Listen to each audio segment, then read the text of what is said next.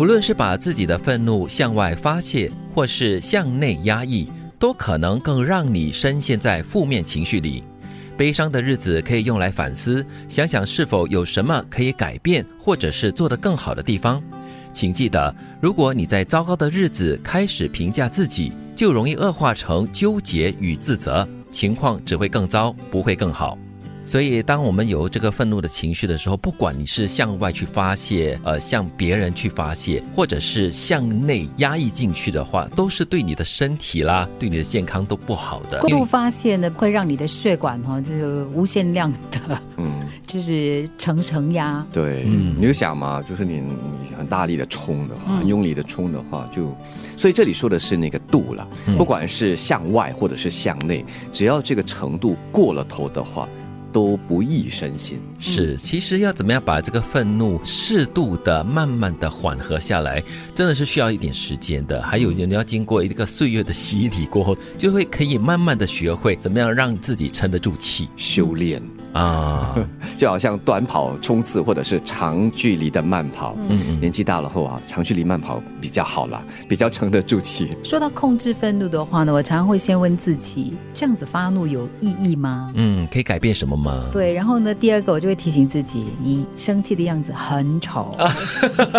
我我觉得生气的样子没有人会好看吧？应该是哈。其实如果我们可以练到哈，就是类似你发怒的原因在于你只是想让对方知道一些情。情况，嗯，但是它更多是只流于表面，嗯，就是你在演戏，对对，但是不是来伤害自己，是了，又或者是伤害别人，只是要传递一个信息、一个讯号过去就好了。嗯，这句话的最后两句哦，就是提醒你在很糟糕的日子的时候呢，不要开始评价自己，或者就是诋毁自己，或者是很看不起自己，因为这只会恶性循环，招来更多的自责，还有一些负能量。嗯，这里的关键点在于评价。嗯，与其评价，不如反省。反省过后，让自己更好。我在想，这个糟糕的日子可能是你生命当中的一个低潮。也许你在工作上啊，在情感当中不顺遂。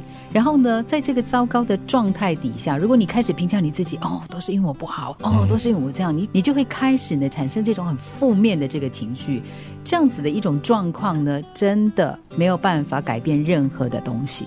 糟糕的日子只是人生的一部分，不要因为负面或痛苦的想法而让情况变得更糟。在一个你觉得不怎么开心的日子，告诉自己，这就是我必须撑过去的一天。我要对自己好一点，期待更好的日子到来。或是黎明之前永远是最黑暗的，也许这一刻就是全新而且更好的开始。这段话告诉你，不管在什么样的状况之中，你心中要有一把火，你要充满希望。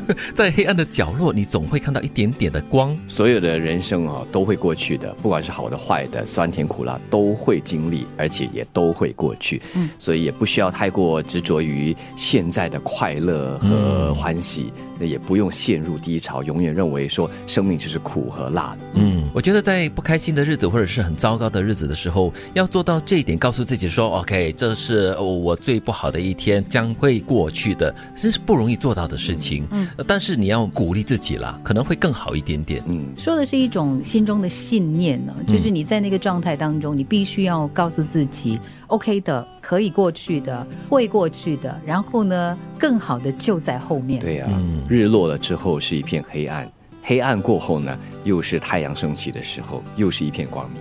无论是把自己的愤怒向外发泄，或是向内压抑，都可能更让你深陷在负面情绪里。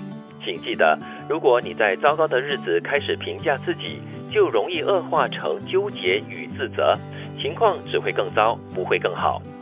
在一个你觉得不怎么开心的日子，告诉自己，这就是我必须撑过去的一天，或是黎明之前永远是最黑暗的。也许这一刻就是全新而且更好的开始。